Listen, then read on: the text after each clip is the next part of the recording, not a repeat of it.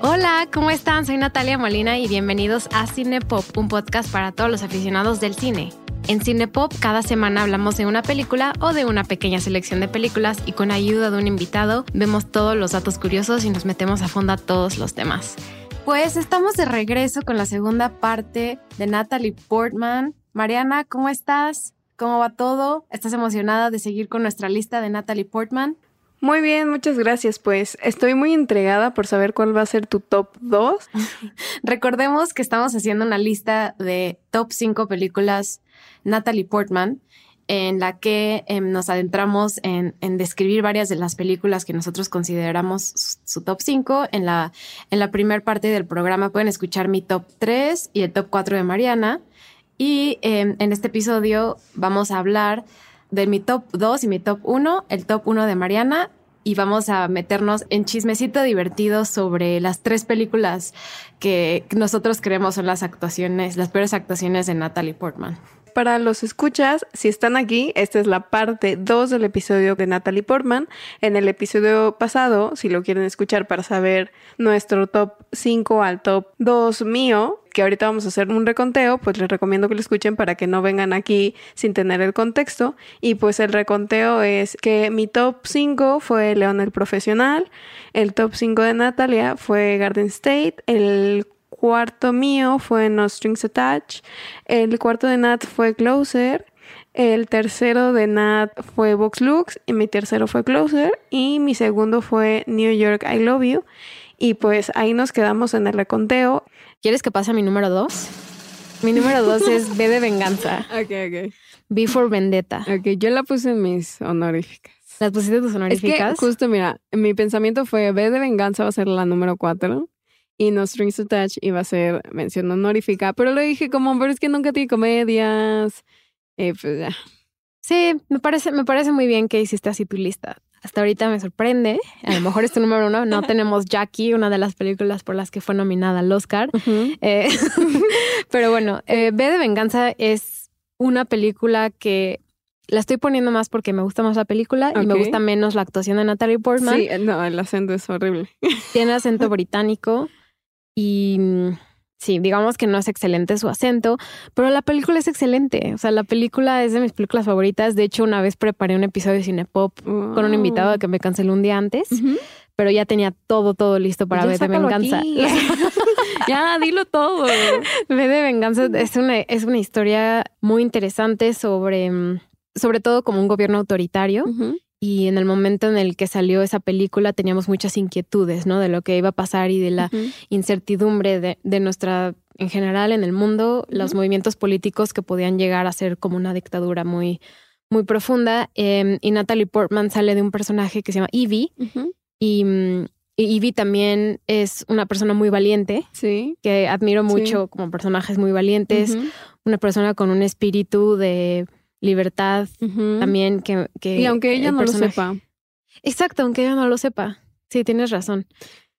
Y la película, eh, pues el personaje principal, Vi, es alguien con una máscara, protagonizado por Hugo Weaving. El del Señor de los Anillos, ¿no? El Señor de los Anillos. y es una actuación que a mí me parece brutal. Cómo, cómo nos puede hacer los movimientos y todo el tiempo trae la máscara. Nunca vemos al actor. Eso es difícil de hacerlo. Muy pocas personas lo han logrado. Una de ellas es Pedro Pascal en The Mandalorian. Ah, Pedro Pascal. bueno, y su extra, pero, pero él también. Em, y, pues bueno, esa película no es coincidencia, también sale en los 2000 En 2005. 2005. Entonces también vemos que del, 2000, del 2002 al 2006 Natalie Portman estuvo muy ocupada, eh, estaba graduándose de la universidad y también encontró papeles como este, que yo creo que, eh, aunque era una producción muy grande, está basada en un cómic, bueno, en una novela gráfica. Em, fue, fue muy valiente de su parte tomar ese, ese rol. Y aparte creo que es de los más, de los papeles más icónicos de su carrera. Es una película eh, que por eso estaba en mi mención honorífica, que es muy importante en su carrera. Y creo que se habló mucho de esto en la película La Rapan. Ella tiene el cabello largo y después, antes, no sé por qué en Hollywood, como, ay, se rapó por un papel. Sí. Era algo wow, impresionante. pero sí, creo que justo lo que dices, eh, no lo había pensado de esta manera. Yo cuando era muy chiquita siempre la pasaba, ¿no? En Warner. Y la he visto miles de veces. Y siempre la había visto en español, doblada, entonces no sabía que hacía un acento Oye, acento británico muy malo. Sí, terrible. Pero justo toda la película se trata de eso, ¿no? Como que no te intenten doblegar por, por ser quien eres, por ser tú. Sí, sí, porque ella misma, hasta ella misma se conmueve con las historias que escucha, ¿no? Escucha la historia de una prisión. Es, es una historia muy compleja que merece su propio, su propio podcast algún día. Em, pero es una historia bonita, es una historia sobre nuestro sistema, sobre nuestra sociedad, sobre nuestras inquietudes como humanos y, y a, mí, a mí me fascina. Entonces, por eso la puse en número dos. Y también em, no hemos mencionado tanto su carrera de Star Wars porque ahorita va, ahorita que terminemos o incluido en nuestra lista. Star Wars.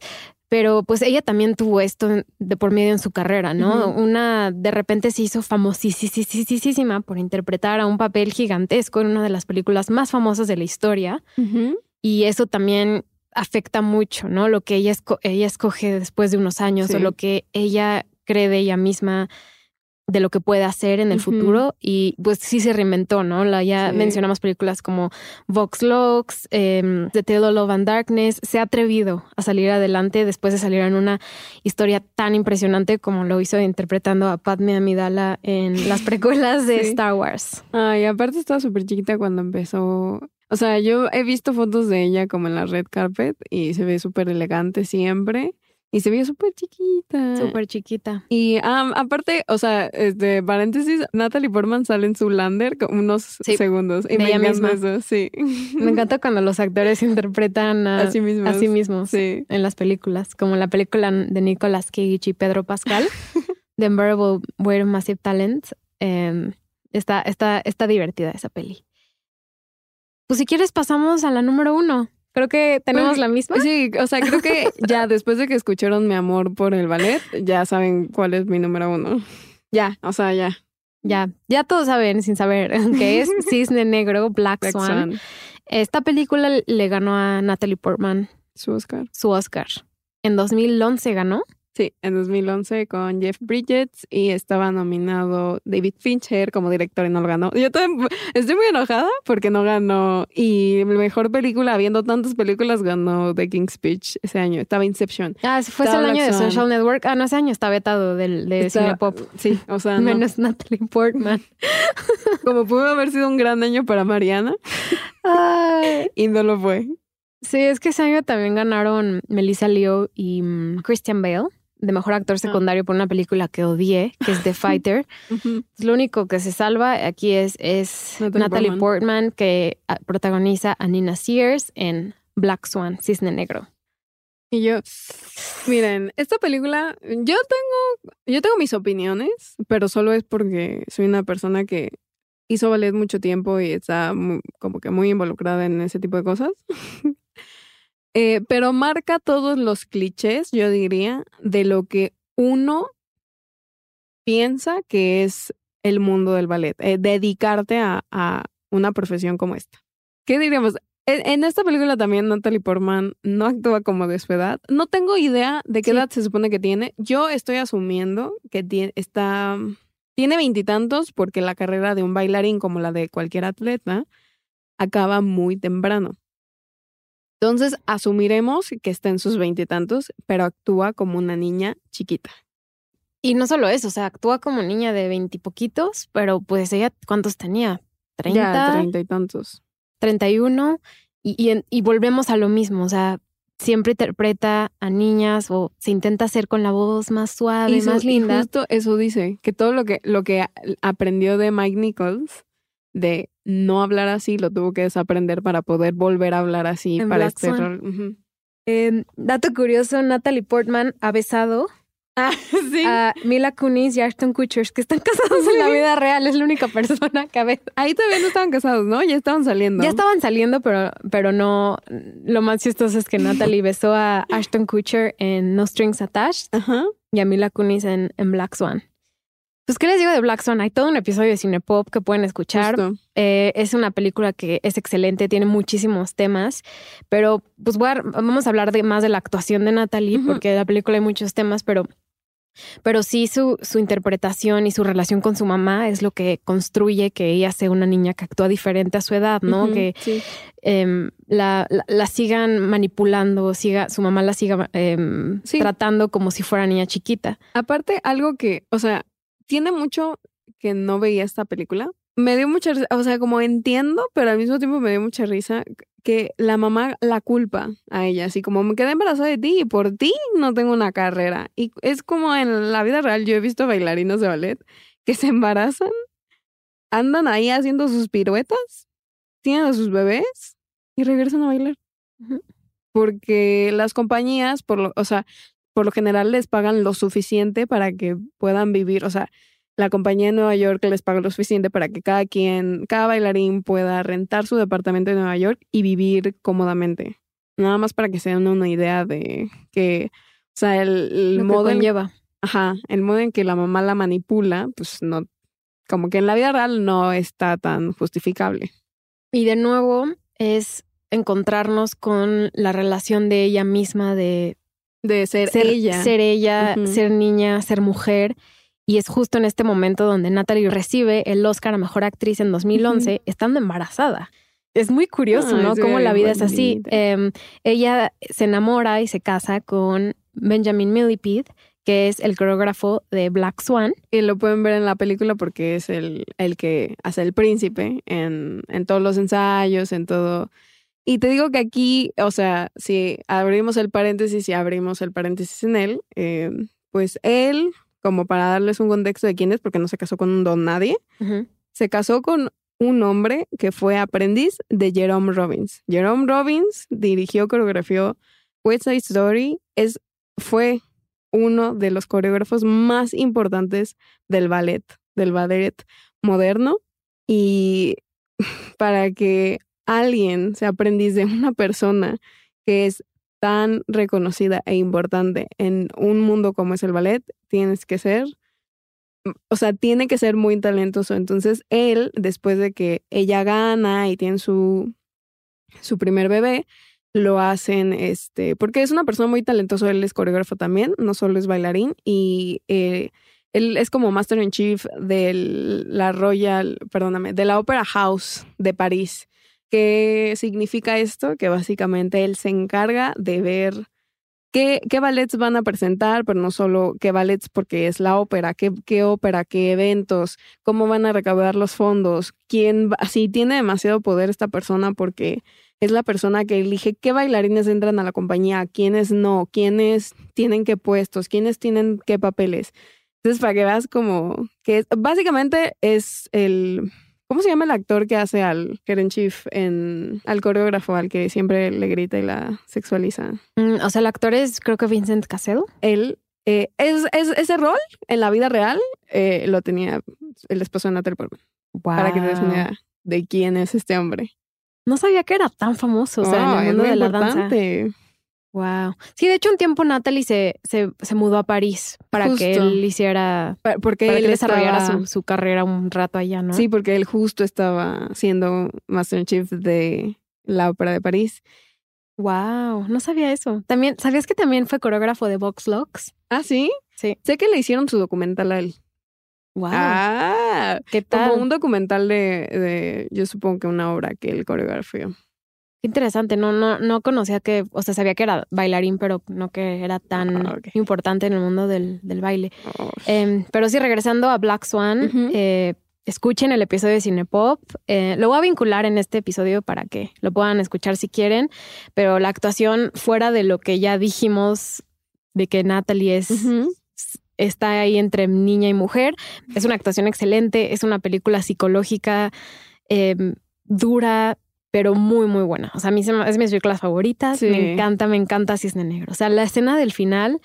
eh, que puede que haya controversia de que Natalie bailó o no, Ah, pero ella hizo lo- las expresiones, ella estuvo ahí y, y excelente película dirigida por Darren Aronofsky de 2000, 2010. mucho. Y es que no tiene sentido como, o sea, a mí me molesta porque hubieron controversias después de que Natalie Portman ganó su Oscar, eh, se lo quisieron quitar porque ella no bailó todas las escenas y es como, no puedes poner a una persona en un año a bailar de esa forma. O sea, ellos se dedican a eso 12 horas al día desde que tienen 5 años. No hay forma, o sea, no lo puedes hacer. No es lo mismo entrenar para cantar un poco mejor a hacer eso. O sea, imagínate que hubiera ganado Margot Robbie y hubieran dicho, no, no porque ella no hace un triple axel cuando tres personas en el mundo pueden hacerlo. Sí, no.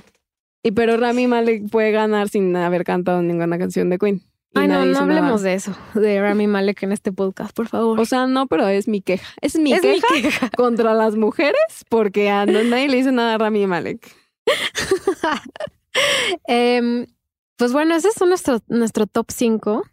Mándenos el suyo, nos encanta escuchar eh, lo que ustedes piensan de nuestras listas y de nuestro top 5. Eh, pasemos a nuestras menciones honoríficas. Ya mencionamos, ya mencionamos una de tus menciones honoríficas y una de las mías, que fue No Strings Attached. Em, y pues ahorita empezamos a las, em, las, las menciones honoríficas, pero primero quiero hacer una lista nada más, eh, un repaso de nuestro top 5. Em, el 5 mío fue Garden State, el 4 fue Closer, el 3 Box Locks, dos B de Venganza y uno Cisne Negro Black Swan. Ok. El mío fue cinco, León el Profesional, el cuatro, No Strings Attached, el tres, Closer, el dos, New York I Love You, y, pero el corto, no toda la película, y el número uno, obviamente, Black Swan.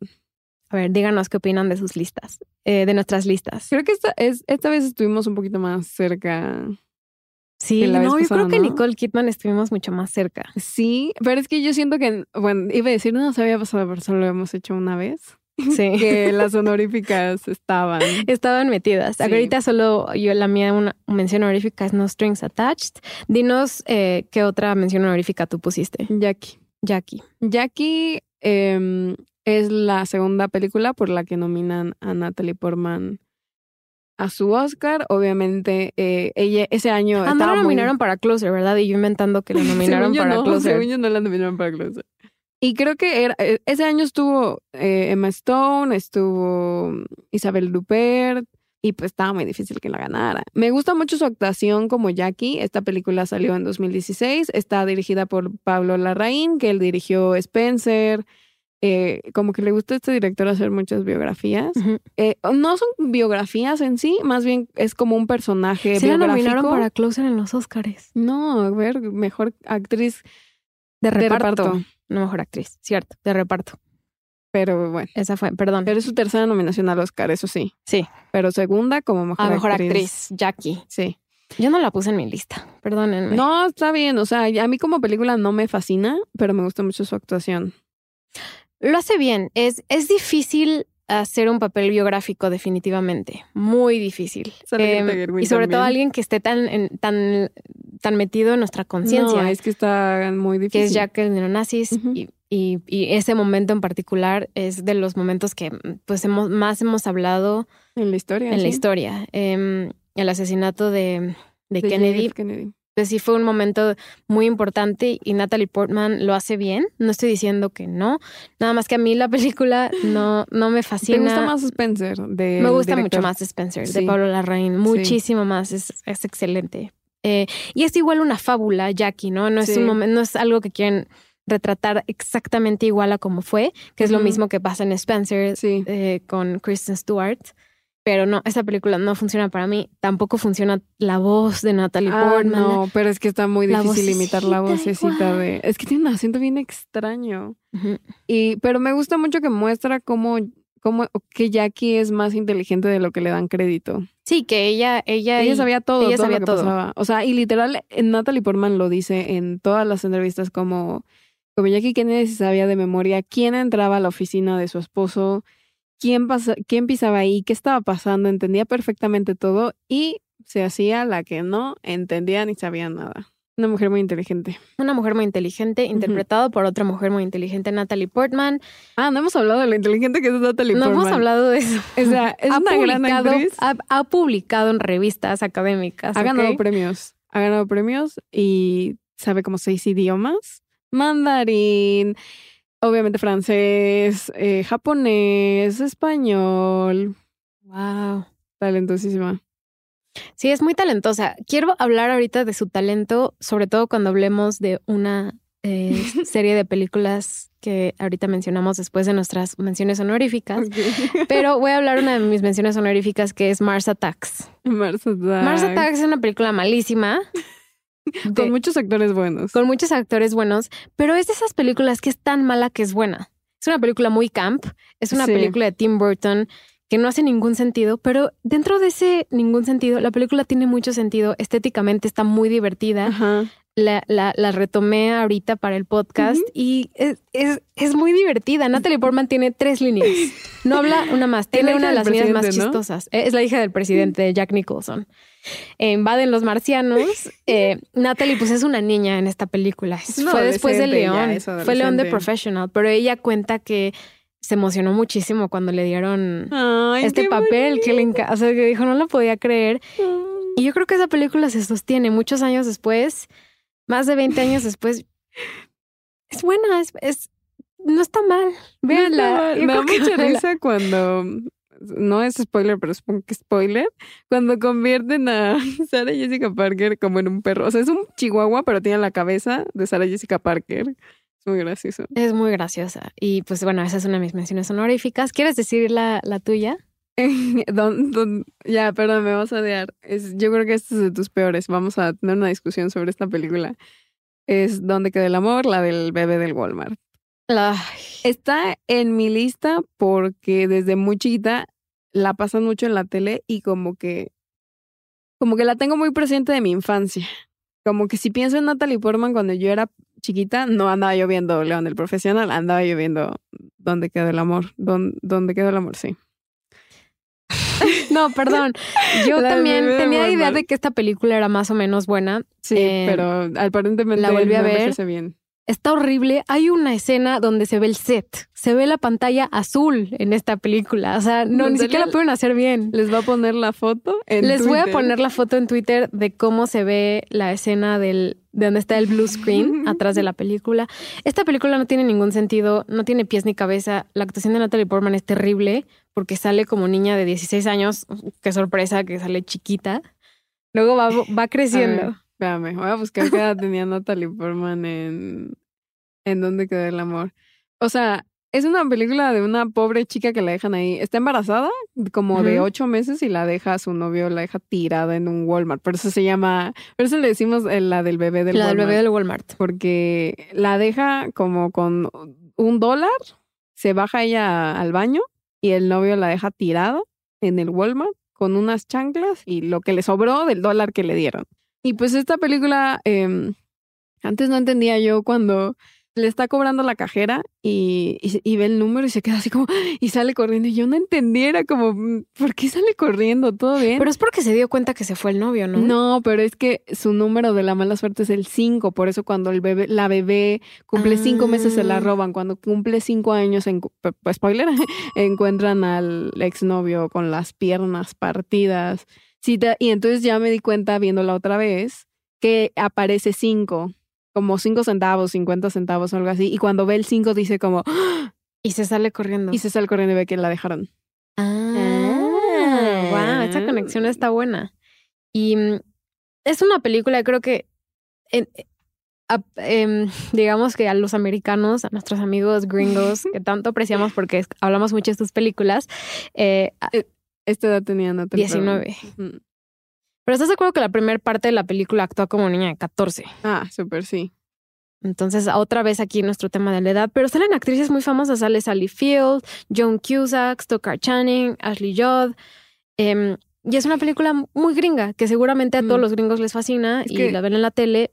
Pero a mí recuerdo que la veía de chiquita, me encantaba, pero no. Pero ya de grande no. No, es que no envejece bien. No envejece bien la película. Y aparte está, está en el sur, está en el sur de Estados Unidos, ¿no? Ujú.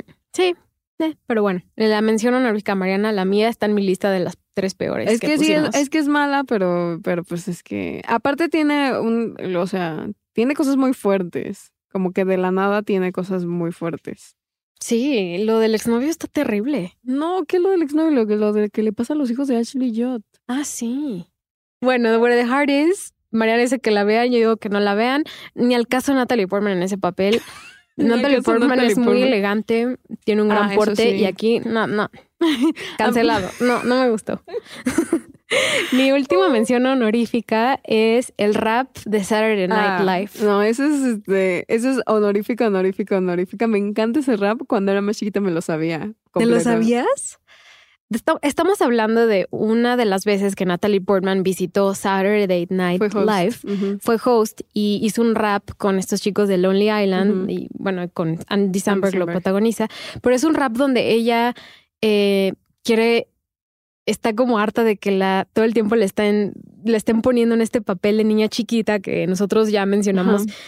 en mil veces en este podcast. Y entonces Ajá. en este rap empieza a decir, yo no soy una niña buena, yo también digo groserías y me Eh, agarro los huevos. drogas en Harvard, este, todos los exámenes los copié.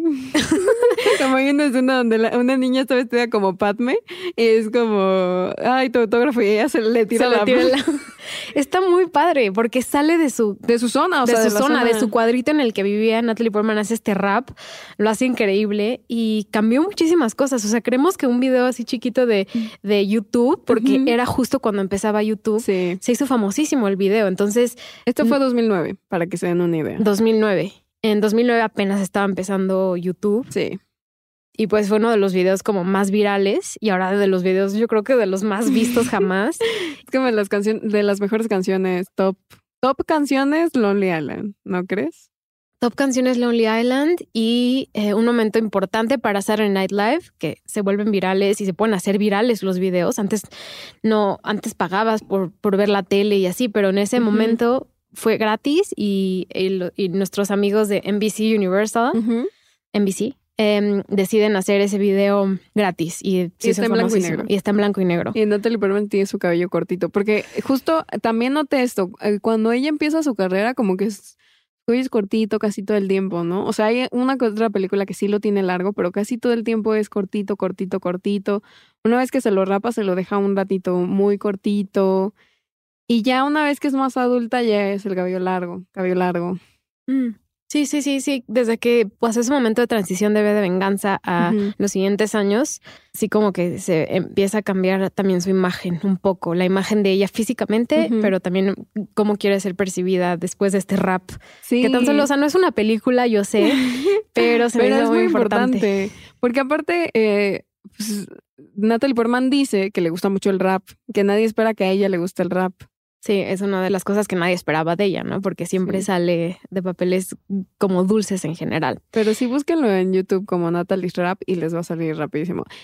Tiene otro, y cuando volvió a hostear eh, Saturday Night Live después de hacer Jackie, como en 2016, 2017, eh, volvió a hostear y hicieron como un- una segunda versión de este, pero no es tan bueno. El No. primero es el mejor. No tiene nada que ver.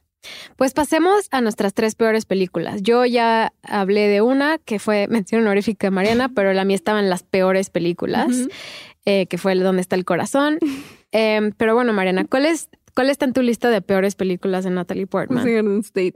Pero puse Garden ¿Pusiste State. Garden State? Es que puse Garden State porque Natalie Portman, por el nombre de Natalie Portman, lo puse ahí porque Natalie Portman como que dice que la gente que ella piensa que es muy inteligente, o sea, que ella admira mucho, od- odia esta película. Eh, una de sus series favoritas es Brad City y en Brad City un un personaje que es como muy silly, muy tontito. Su película favorita es Garden State. Entonces como que y, y lo que te conté de que de que en lugar de hacer su tesis como que se tomó este tiempo para hacer la película. Como que hay muchas cosas que siento que que ella no se arrepiente, pero dice como, ay, no fue lo más maduro que he hecho Garden State. Mm, no sabía que O sea, tenía esa que, perspectiva ajá. sobre su, su interpretación de Sam en esa película. Sí. Ah, interesante. Pues bueno, ya hablamos de Garden State. A mí la puse en mis mejores películas y Mariana en las. Me encanta cómo está variando eh, dónde estamos poniendo estas listas. Em, pues a ver, vamos a hablar de algo que igual nos toma mucho tiempo, que es yo puse en mis peores actuaciones La Guerra de las Galaxias, Star Wars, eh, Natalie Portman en tres películas como Padme Amidala. Em, miren, yo amaba a Padme, amaba las amaba eh, la, mena- la amenaza fantasma, Phantom Ajá. Menace, me encantaba cuando era Sí, chica. Me encantaba su papel, era una mujer fuerte, era una reina. eh, la forma en la que crearon ese personaje está increíble. Sí. Las actuaciones no son buenas en esas películas, son pésimas. Son pésimas. Sobre todo muy Natalie Portman en la dirigido. 3. ¿No? Lo de los Younglings, que ahorita todo el mundo está obsesionado con los Younglings otra vez por Obi-Wan. Sí. Pero bueno, eh, las, las actuaciones son pésimas en Star Wars. ¿Tú qué opinas? ¿Está en tu lista también? No, sí, de las peores, no inventes. o sea, después de esta película nadie quería contratar a Natalie Portman porque pensaban que era pésima actriz. Nada más para que se den una idea. ¿Cómo le hizo? ¿Cómo le hizo para salir de ahí? Eh, creo que con Closer. Sí. Es, Closer lo hizo mientras estaba en Star Wars, porque me parece que Revenge of the Sith, la, la, la venganza de los Sith, sale en 2005, 2006. Y pues fue al mismo tiempo que Closer. Entonces ella se estaba reivindicando a sí misma y a su carrera mientras estaba en estas películas de George Lucas de Star Wars. Porque las empezó como desde el 90. O sea, yo creo que empezó a grabar desde que ella tenía 18, 17 años. Ah, justo sí, porque tengo un dato curioso de que no fue a un a una de las premiers de Star Wars porque se quedó estudiando para sus finales. Wow. para que vean. Para que vean. Pero sí, yo tengo Star Wars mm, como las peores. Sobre todo, ¿cuál es la peor actuación? O sea, la 3 está pésima, pero de las tres, ¿cuál es la peor? Ataque de los clones, ahí la actuación es lo peor del no, mundo. Las líneas, es que también no les dieron nada. No les dieron con qué trabajar a esos pobres actores en esas películas. es que no entiendo cómo pasaron, cómo aprobaron esos guiones. No, yo tampoco. Y aún así me gustan, ¿eh? O sea, no, que, no quiero insultar a Star Wars. Eh, Estoy trabajando en otro proyecto donde estoy hablando de Star Wars. Me gustan, pero aún así, lo peor de las películas es la actuación. Sí, no puede ser. O sea, ¿cómo tienes a Iwan McGregor? O sea, y yo entiendo que en ese tiempo, Iwan McGregor en Estados Unidos no era un nombre tan grande como lo es ahorita. O sea, ahorita yo digo Iwan McGregor aquí, donde sea, y lo reconocen. Yo, porque yo lo recuerdo, porque yo tenía un crush en Iwan McGregor cuando tenía 12 años, ¿ok? y nadie sabía quién era Iwan McGregor en esa época. Entonces, este, como que entiendo que no, pero pues ahorita, viéndolo desde una perspectiva de 2021, es como tienes a Natalie Portman y Iwan McGregor y a George Lucas y están haciendo ese tipo de cosas. Ah, porque aparte sale este... Samuel L. Jackson, Christopher Lee. Ve, o sea, este... Liam Neeson. Liam Neeson. Iba a decir algo de Liam Neeson, pero no. Em, no, ¿qué vas a decir de Liam No. Lo odias. No, para nada. Amo a Liam ah, Neeson. Em, pero terrible. Terrible actuaciones, terribles de todos. Lo siento mucho por estos actores y que George Lucas los hizo interpretar a estos papeles mediocres. Eh, pero bueno, en Star Wars no nos importa tanto, tanto, tanto. Por eso decimos, nos queremos, queremos esas películas. Nada más pensamos que la actuación de Natalie Portman es muy mala, sobre todo en la 2 y en la 3. Em, y aún así, yo creo que Padme Amidala es un gran personaje ah, que empieza muy bien y también termina horrible. Termina espantoso ese personaje. Su, es, es, de esas, es, es de esos arcos que normalmente son al revés, ¿no? Empiezan mal y terminan bien. Esto fue completamente opuesto. No, muy mal. Em, ¿Qué más está en tu lista de peores actuaciones? My Blueberry Nights. My Blueberry Nights, de Wong Kar Wai. Wong que es el director de In the Mood for Love. Eh, en esta no es protagonista ella. Aparte le pintaron el pelo. O sea, no se ve bien, no se ve bien en esta película. Como que el, diseño de Esther es muy extraño. Ella se ve muy rara porque tiene el cabello cortito, como rizado y es rubia. Ni la he visto. No, no, la, veas. Yo no les recomiendo que vean My Blueberry Nights. Sé que no es fácil de encontrar, pero ¿Y no. ¿Y sale Nora Jones en esa película? Nora Jones es la protagonista. Y, Jude, y Jude Law es dueño de un, como una cafetería. Entonces Nora Jones va a la cafetería de Jude Law, como que se andan ahí coqueteando y siempre come eh, como pie de blueberry, por eso My Blueberry Nights. No me acuerdo por qué, qué pasa que Nora Jones se tiene que ir a otro lugar, como a otro estado.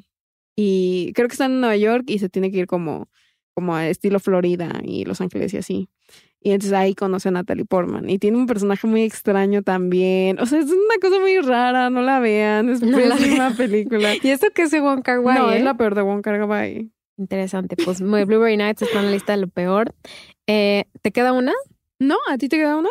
Sí. Me queda una que igual son dos películas que puse en una. Ok.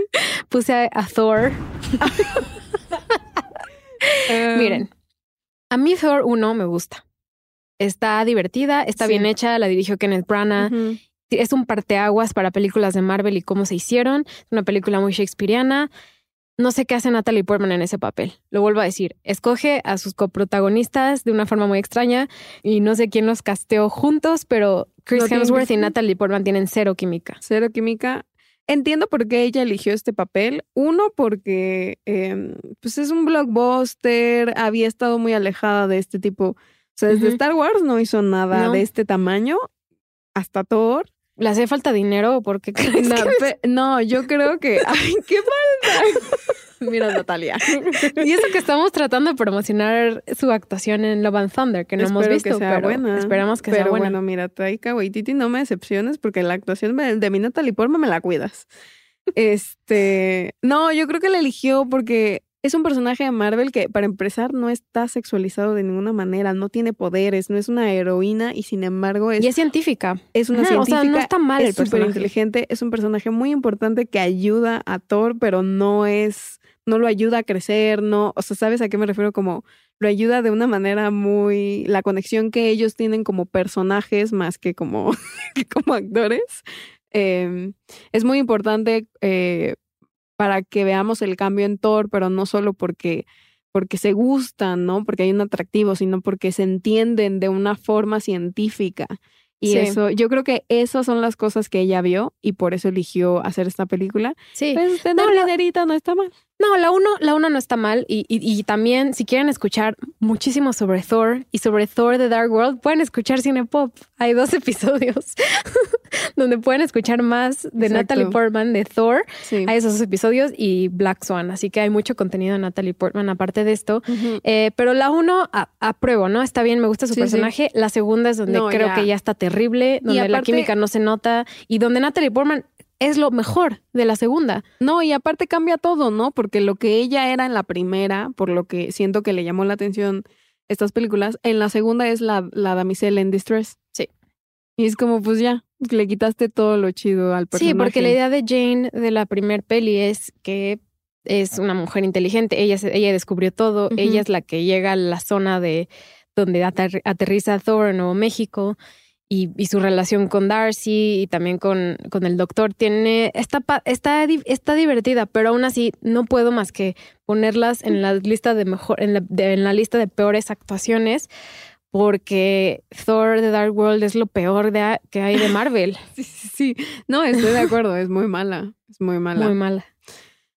Pero, bueno. más datos curiosos de Natalie Portman, pues es vegana por elección desde que tiene nueve años. Eh, también, si quieren ver más cosas de Natalie Portman que no sean películas, les recomiendo mucho que vean después de que ganó su Oscar. Ella es la cara de Dior.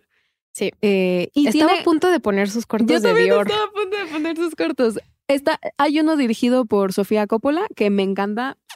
Es buenísimo. Eh, los primeros tres que hace son muy buenos. Eh, son literal como, pues es que son directores muy icónicos los que dirigen estos cortos, entonces son como peliculitas.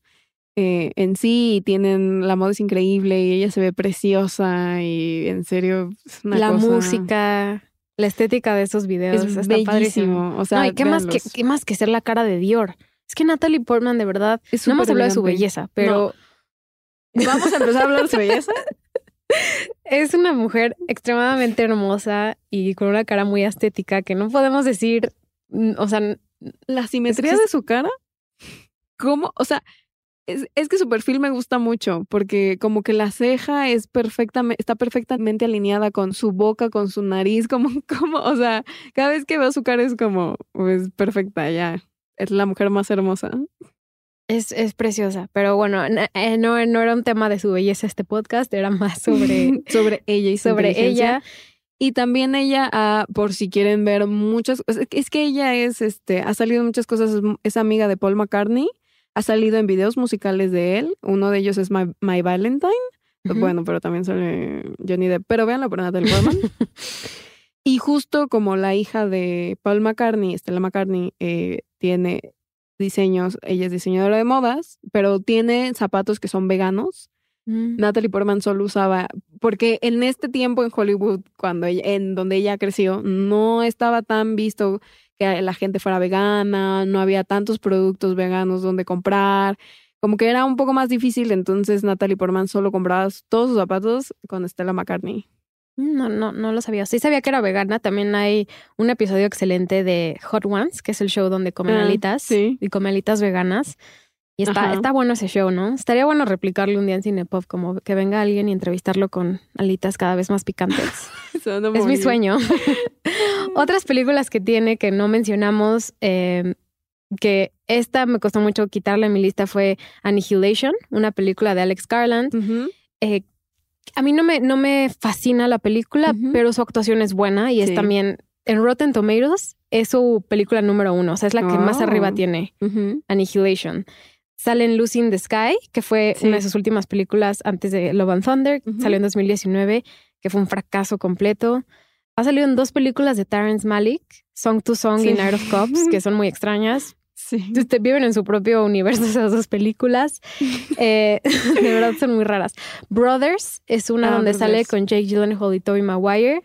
Eh, eh, Está buena esa película. Es, es un thriller psicológico de guerra que tiene, que tiene temas que vale la pena rescatar. Y también su está interesante, pero sale. mm, No me gusta tanto el papel de ella, la película sí. Sale en una película que se llama Your Highness con James Franco. Ay, es malísima. Pésima. soy de Chanel. No, no, no, no vean eso. Está muy mala. Le iba a poner en las, las peores, Yo pero también tenía que hablar poner- de Thor y de Sí, Star pero dije Wars. como, es tan mala que no merece tener un lugar en esta lista. No lo merece, no lo vean, por favor. También sale en la otra bolena eh, de de Scarlett Johansson. Scarlett Johansson, Eribana. También sale Fuego contra Fuego. ¿Cuál es esa? La de The Hit, creo. Ah, Hit. Es Ujú. famosísima en su propio universo. Em, Goya's Sale- Ghosts. en los, los fantasmas de Goya con Javier Bardem. Sale en El Emporio del Señor Magorio con Dustin Hoffman. Los 2000, después de que hace Closer y termina Star Wars en el 2005, la carrera de Natalie Portman es súper extraña. Del 2006 al, duros. 2000, al 2008, más o menos. Son tiempos duros, Natalia. Eran tiempos duros. Era la crisis económica. Había que hacer cosas raras. Sí. También salió en Darjeeling Limited de Wes Anderson en un corto. Este me gusta, también lo iba a mencionar. Y About uh, Anywhere But Here con Susan Sarandon. Se habla mucho de esta película, nunca la he visto, la verdad. Es Beautiful Girls. yo tampoco la he visto. Y pues, y luego vuelve a salir con eh, en otra película con Ewan McGregor que se llama Jane tomó las armas. Ajá. Nunca la he visto tampoco, no se ve nada buena. Pero Está muy mala. Ya la vi. Sí, me imaginaba. vean. Ah, también sale en Joseph, con Joseph Gordon-Levitt en Hesher. Hesher. Una carrera muy extraña eh, y muy inesperada, pero espero como nosotros lo hayamos explicado, podamos interpretar cómo ha sido su vida a través de su carrera, que es lo que intentamos también con el episodio de Nicole Kidman.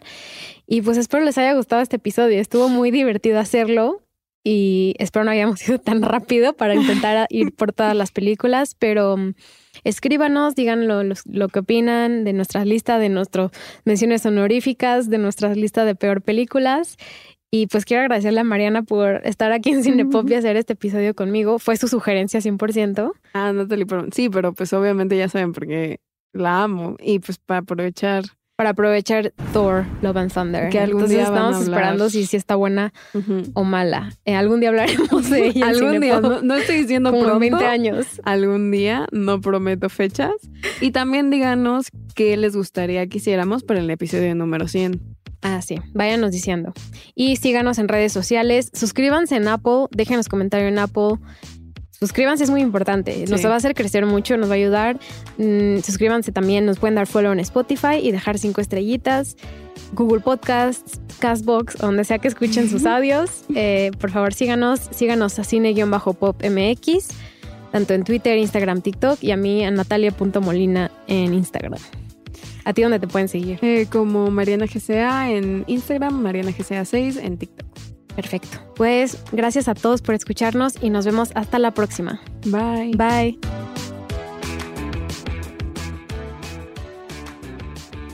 Cinepop es una producción de Sonoro. El programa fue producido por Natalia Molina y Mariana Coronel, conducido por Natalia Molina e ingeniero de audio Santiago Sierra.